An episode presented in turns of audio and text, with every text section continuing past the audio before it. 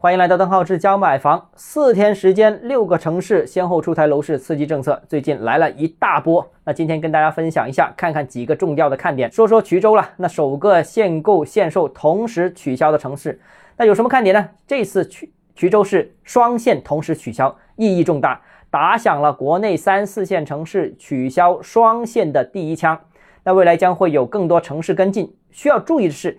全国各地房地产市场松绑政策大势是已经完全确立。更早之前的郑州啦、福州啦也取消了限购，那哈尔滨、青岛、即墨取消了限售。所有楼市松绑的城市无一被约谈，也无一新政一日游。说明什么呢？大家知道啊。第二个呢，就是但凡松开双限的城市，楼市迎来一波一定程度的复苏，基本上是可以期望的。那当然了，楼市面临的问题很多，而且十分严峻。比方说，现在房地产企业普遍面临债务危机，市民收入水平下滑等等。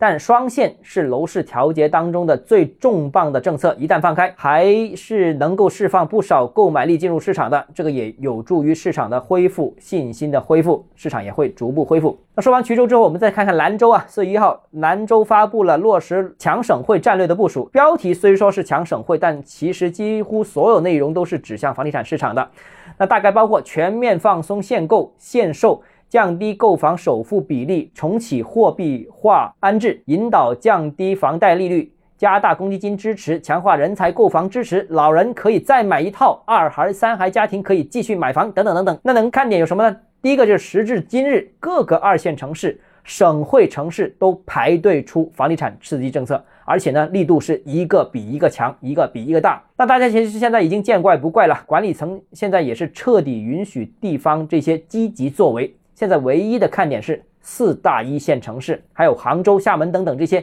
极为强大的二线城市会不会跟进？更准确的说是会跟进到哪一个级别？第二个看点就是救市是没有问题的，但大规模棚改未必真的需要再来一趟。那最近部分城市啊，尤其是个别人口较少的部分三四线城市再次使用了棚改这个政策，那这些城市人口其实已经处于持续流出的状态。那强行通过棚改拉动住房需求，这是透支市场的做法。其实二零一七年前后已经试过一波的了啊。那吹大泡沫容易，那弊还是大于利的。那一二线城市和三四线城市的住房问题完全不同根源，不可混为一谈进行治理啊。四月份第一个礼拜就有六个城市出台楼市相关的刺激政策。那全国农历新年之后到现在为止，已经有六十多个城市出台相关政策了。未来。我相信这一波趋势仍然会继续，楼市也会进一步回暖。好，今天节目到这里啊，如果你个人有其他疑问想跟我交流的话，欢迎私信我或者添加我个人微信邓浩志教买房六个字拼音首字母小写就是微信 d h e z j m f。我们明天见。